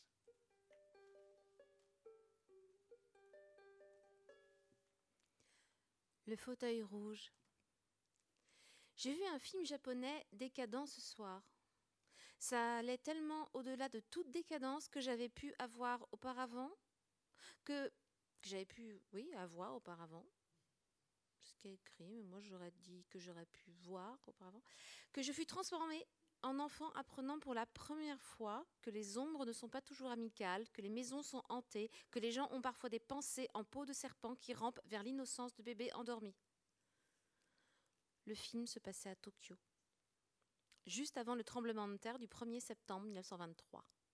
Dans une maison japonaise gothique, un homme se cachait à l'intérieur d'un gros fauteuil rouge rembourré, tandis qu'une superbe femme, dans des déguisements exotiques, faisait l'amour à d'autres hommes assis dans le fauteuil.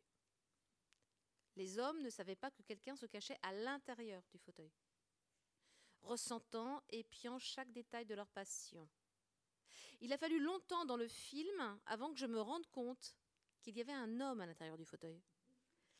Le film allait de plus en plus loin dans la décadence, tel un arc-en-ciel de perversion. Je ne peux pas les décrire toutes. Vous auriez peine à le croire. Le fauteuil rouge n'était qu'un début. Je suis restée assis médusée avec une centaine de Japonais, des hommes. C'était comme si nous étions l'orgasme d'araignées baisant dans du sang humain séché. Tokyo, 15 juin 1976.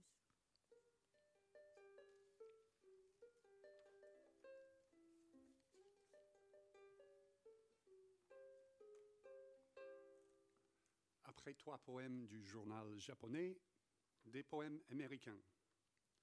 The Pill versus the Spring Hill Mine Disaster. When you take your pill, it's like a mine disaster. I think of all the people lost inside of you.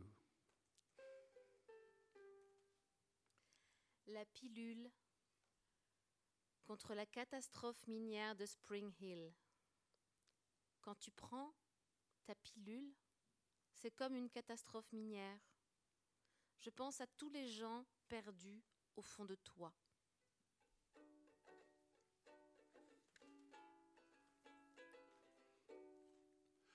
A baseball game.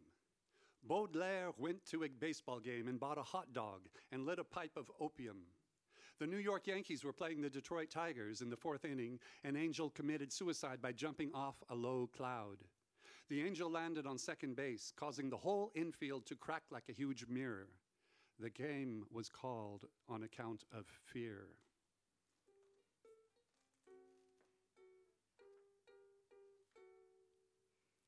Match de baseball. Baudelaire se rendit à un match de baseball et il acheta un hot dog, puis alluma une pipe d'opium. Les Yankees de New York jouaient contre les Tigres de Détroit. Au quatrième tour de batte, un ange se suicida en sautant d'un nuage. L'ange atterrit sur la deuxième base, ce qui eut pour effet de craqueler tout le terrain comme un vaste miroir. Le match fut reporté pour cause de peur.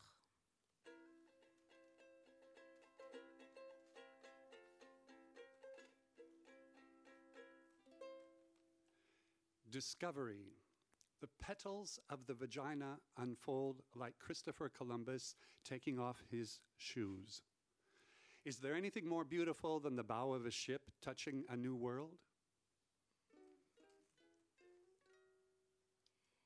Découverte. Les pétales du vagin se déploient comme Christophe Colomb retirant ses chaussures. Qu'y a-t-il de plus beau que l'étrave d'un bateau abordant un monde nouveau?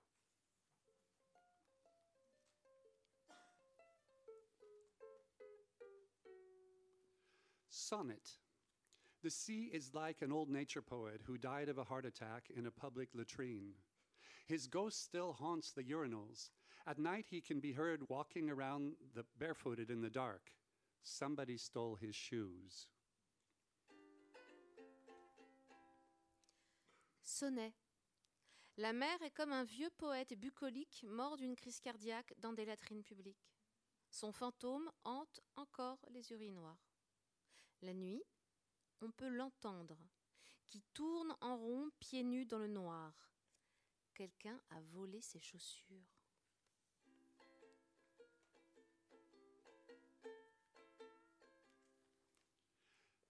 The day they busted the Grateful Dead. The day they busted the Grateful Dead, rain stormed against San Francisco like hot, swampy scissors, cutting justice into the evil clothes that alligators wear. The day they busted the Grateful Dead was like a flight of winged alligators carefully measuring marble with black rubber telescopes. The day they busted the Grateful Dead turned like the wet breath of alligators blowing up balloons the size of the Hall of Justice.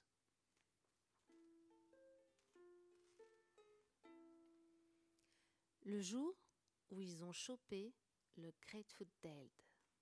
Le jour où ils ont chopé le Grateful Dead, la pluie s'abattait sur San Francisco comme de chauds ciseaux marécageux découpant dans la justice les habits maléfiques que portent les alligators.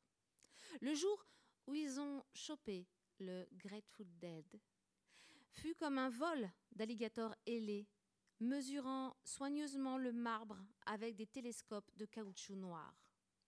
Le jour où ils ont chopé le Grateful Dead a viré comme la respiration humide d'alligators gonflant des ballons de la taille du palais de justice.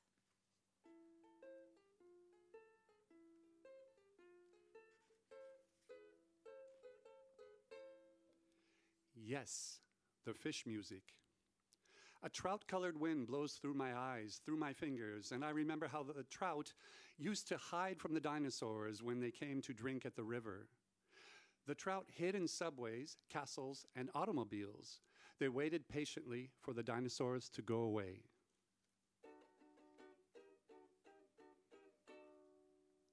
Oui, la musique poisson. Il souffle un vent couleur de truite à travers mes yeux, à travers mes doigts, et je me rappelle que les truites se cachaient des dinosaures quand ils venaient boire à la rivière. Elles se cachaient dans les souterrains, dans les châteaux et dans les automobiles. Elles attendaient patiemment que les dinosaures s'en aillent.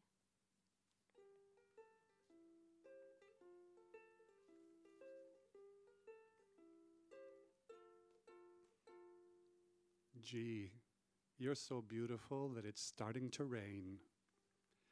Oh, Marcia, I want your long blonde beauty to be taught in high school so kids will learn that God lives like music in the skin and sounds like a sunshine harpsichord.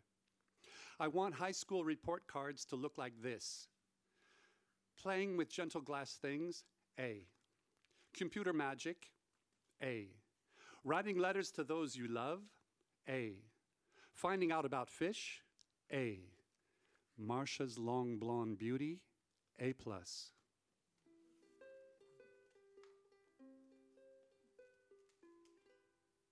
Mince, t'es si belle qu'il se met à pleuvoir. Oh Marcia, je veux que ta longue beauté blonde soit enseignée au lycée, pour que les gosses apprennent que Dieu vit comme une musique dans la peau et résonne comme un clavecin solaire. Je veux que les carnets de notes ressemblent à ça. Jeu avec de délicates choses en verre, 20 sur 20. Magie du calcul, 20 sur 20. Rédaction de lettres à ceux que vous aimez, 20 sur 20.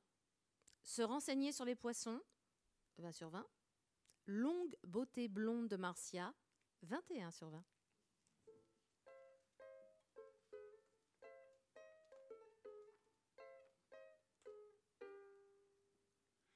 The horse that had a flat tire. Once upon a valley, there came down from some golden blue mountains a handsome young prince who was riding a dawn colored horse named Lordsburg. I love you, you're my breathing castle, gentle, so gentle, we'll live forever. In the valley, there was a beautiful maiden whom the prince drifted into love with, like New Mexico made from apple thunder and long glass beds. I love you, you're my breathing castle, gentle, so gentle, will live forever. The prince enchanted the maiden, and they rode off on the dawn colored horse named Lodsburg toward the golden blue mountains. I love you, you're my breathing castle, gentle, so gentle, will live forever. They would have lived happily ever after if the horse hadn't had a flat tire in front of a dragon's house.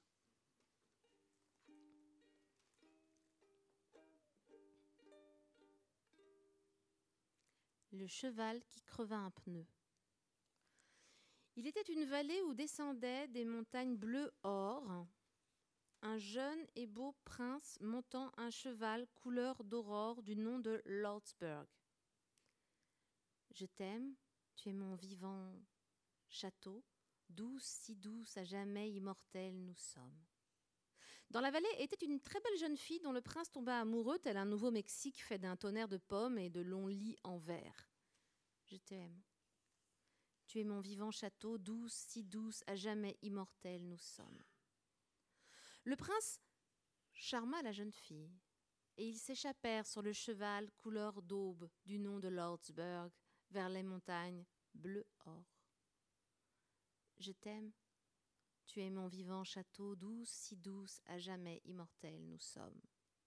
Ils auraient vécu heureux pour toujours si le cheval n'avait pas crevé un pneu devant la maison d'un dragon.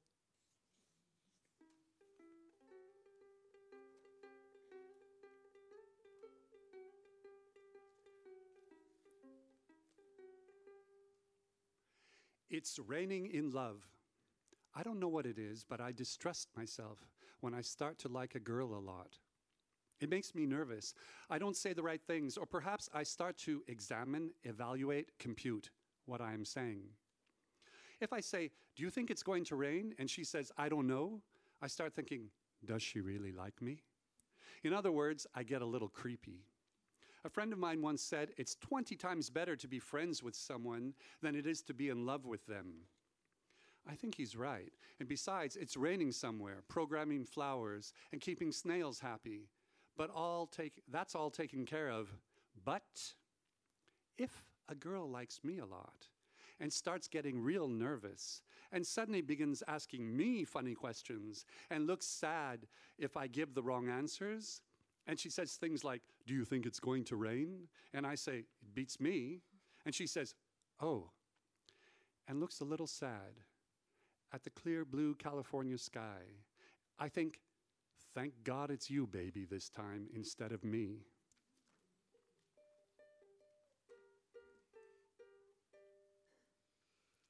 Il pleut en amour.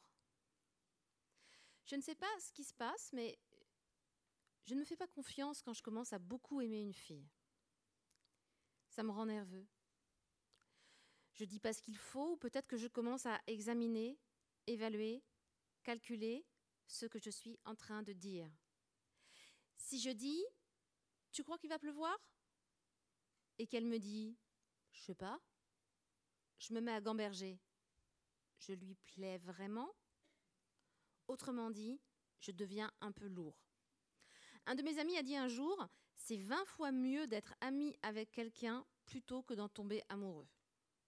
Il a raison, à mon avis. Et à côté de ça, il pleut quelque part, ça programme des fleurs et ça rend les escargots heureux. Tout ça, c'est réglé. Mais si une fille m'aime beaucoup et commence à être vraiment nerveuse, et soudain se met à me poser de drôles de questions, et a l'air triste, si je donne les mauvaises réponses et me dit des trucs du style Tu crois qu'il va pleuvoir? Et que je dis J'en sais rien. Et qu'elle dit Oh et prend son petit air triste pour regarder le ciel bleu clair de Californie, je pense. Dieu merci, c'est toi, baby. Cette fois-ci, et non pas moi.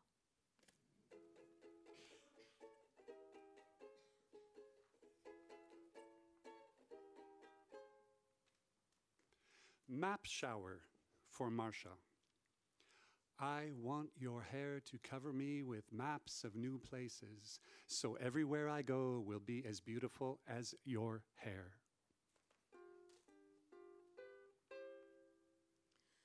Douche cartographique pour Marcia. Je veux que tes cheveux me couvrent de cartes de lieux nouveaux. Ainsi, où que j'aille, ce sera aussi beau que tes cheveux.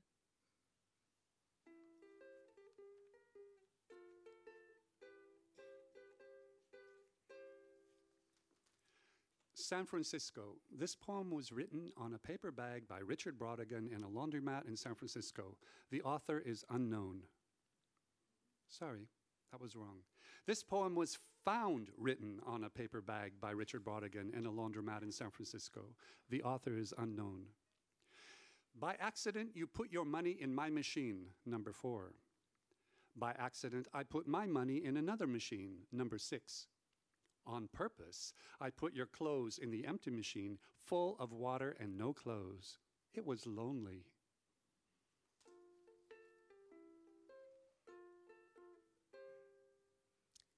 San Francisco. Ce poème a été trouvé écrit sur une pochette en papier par Richard Brotigan dans une laverie automatique de San Francisco. L'auteur est inconnu. Par erreur, vous avez mis votre argent dans ma machine, la numéro 4. Par erreur, moi, j'ai mis mon argent dans une autre machine, la numéro 6. C'est exprès que j'ai mis votre linge dans la machine vide remplie d'eau et sans linge. Elle était toute seule.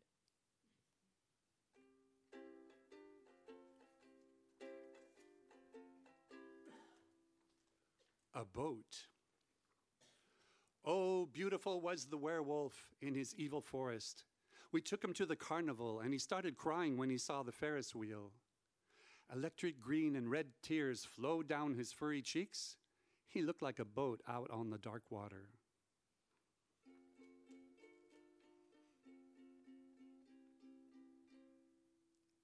Un bateau.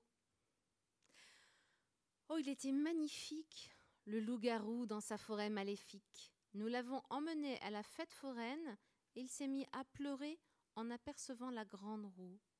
Des larmes vertes et rouges électriques ont coulé le long de ses joues velues. On aurait dit un bateau sortant sur l'eau sombre.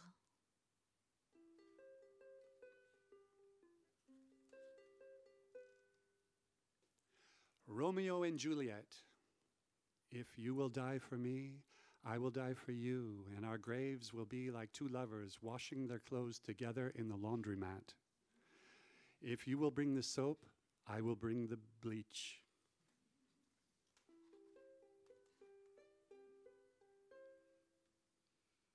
Roméo et Juliette.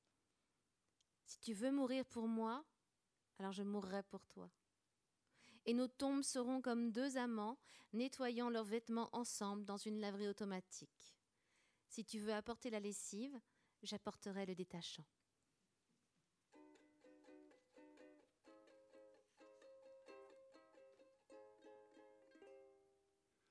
All girls should have a poem for Valerie.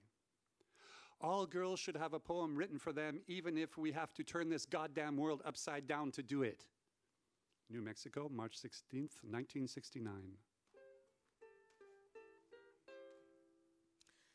Toutes les filles devraient avoir un poème. Pour Valérie. Toutes les filles devraient avoir un poème écrit pour elles, même si nous devons pour cela retourner cette bon Dieu de planète sans dessus-dessous. Nouveau-Mexique, 16 mars 1969.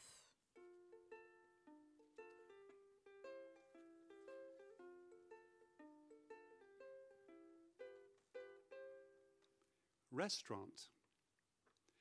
Fragile, fading 37, she wears her wedding ring like a trance and stares straight down at an empty coffee cup, as if it were looking into the mouth, as if she were looking into the mouth of a dead bird. Dinner is over. Her husband has gone to the toilet. He will be back soon, and then it will be her turn to go to the toilet. Restaurant. Fragile. Fanée pour ses 37 ans, elle porte son alliance comme une transe, les yeux fixés sur sa tasse de café vide, comme si elle regardait dans la bouche d'un oiseau mort. Le dîner est fini, son mari est parti aux toilettes, il va bientôt revenir, et alors ce sera à elle d'aller aux toilettes.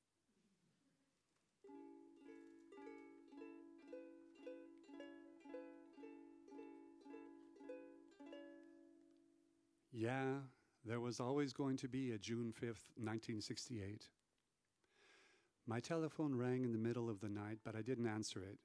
It rang and rang and rang and shut up and rang as if it were possessed.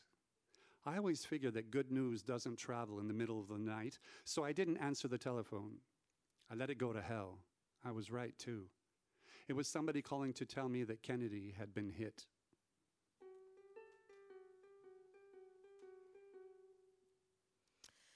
Ouais, fallait bien qu'il y ait un 5 juin 68. Mon téléphone sonna au beau milieu de la nuit, mais je ne répondis pas. Il sonna et sonna et sonna, et la ferme Et il sonna comme s'il était possédé. Je me dis toujours que les bonnes nouvelles ne voyagent pas au beau milieu de la nuit. Donc, je ne décrochais pas. Je l'envoyais au diable, et j'avais raison. On m'appelait pour m'annoncer que Kennedy venait d'être descendu.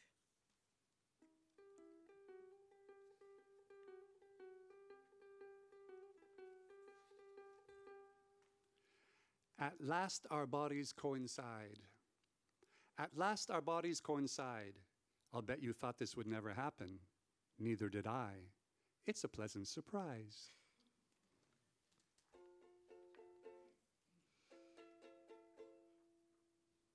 Enfin, nos corps coïncident. Enfin, nos corps coïncident. Je parie que tu pensais que ça n'arriverait jamais. Moi non plus. Voilà une agréable surprise.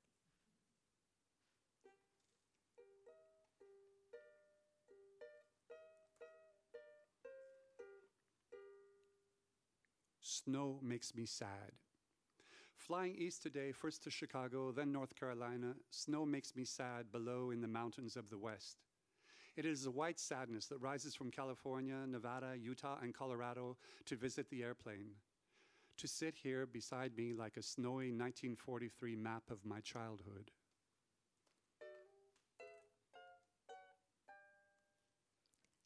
La neige me rend triste. Aujourd'hui, dans l'avion pour la côte Est, d'abord Chicago puis la Caroline du Nord, la neige me rend triste en bas dans les montagnes de l'Ouest.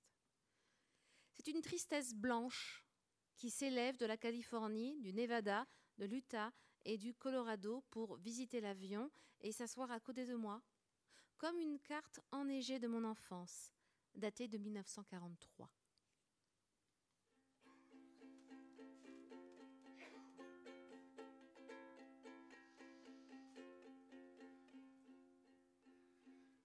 Crow Maiden, starring a beautiful young girl and 23 crows.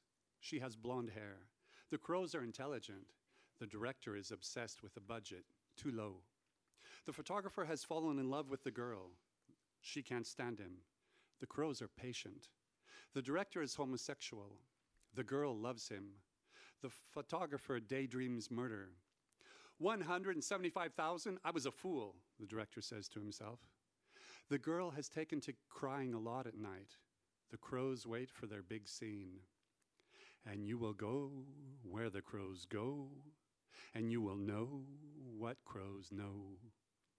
After you have learned all their secrets and think the way they do, and your love caresses their feathers like the walls of a midnight clock, they will fly away and take you with them.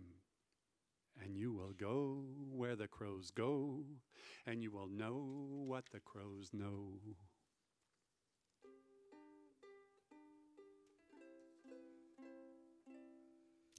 Jeune fille au corbeau.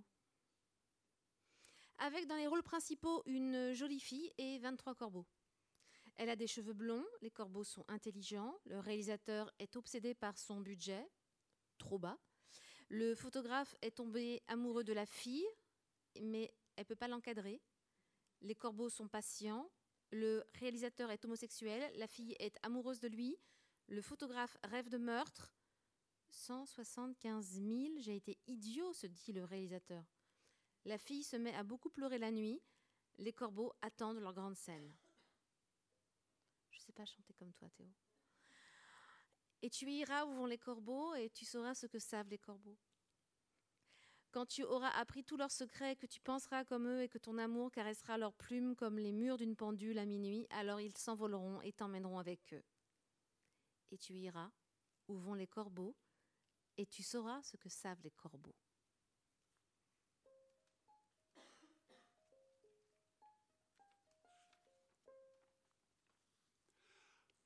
Umbrellaing herself like a poorly designed angel.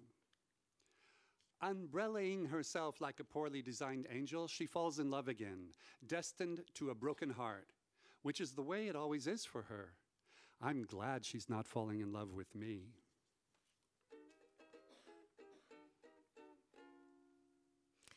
Elle se part à seule comme un ange mal conçu. Elle se part à seule comme un ange mal conçu et tombe une fois de plus amoureuse. Destination cœur brisé, comme toujours pour elle. Je suis content qu'elle ne tombe pas amoureuse de moi.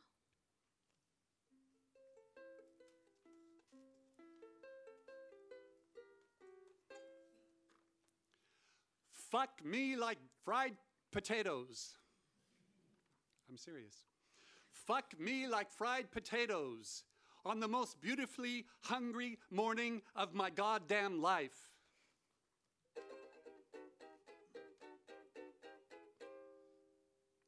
Saute-moi comme des pommes frites. Saute-moi comme des pommes frites la matinée la plus merveilleusement affamée de ma bon Dieu de vie.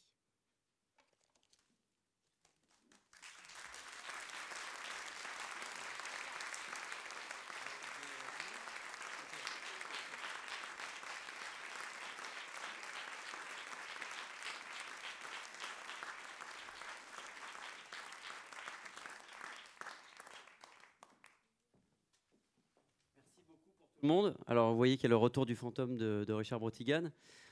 Euh, moi, j'ai écrit une chanson il y a une quinzaine d'années, euh, après avoir lu ce, recueil de nouvelles euh, Tokyo Montana Express.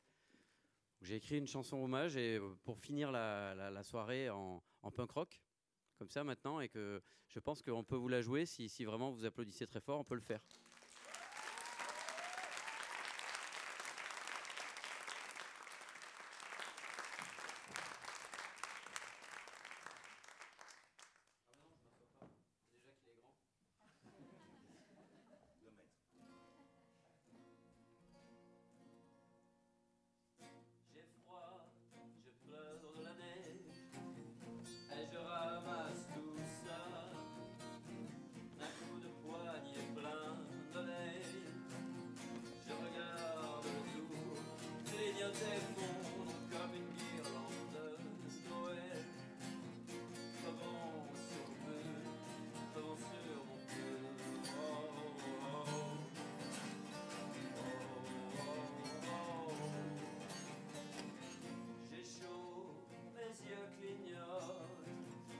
même avoué que le bris.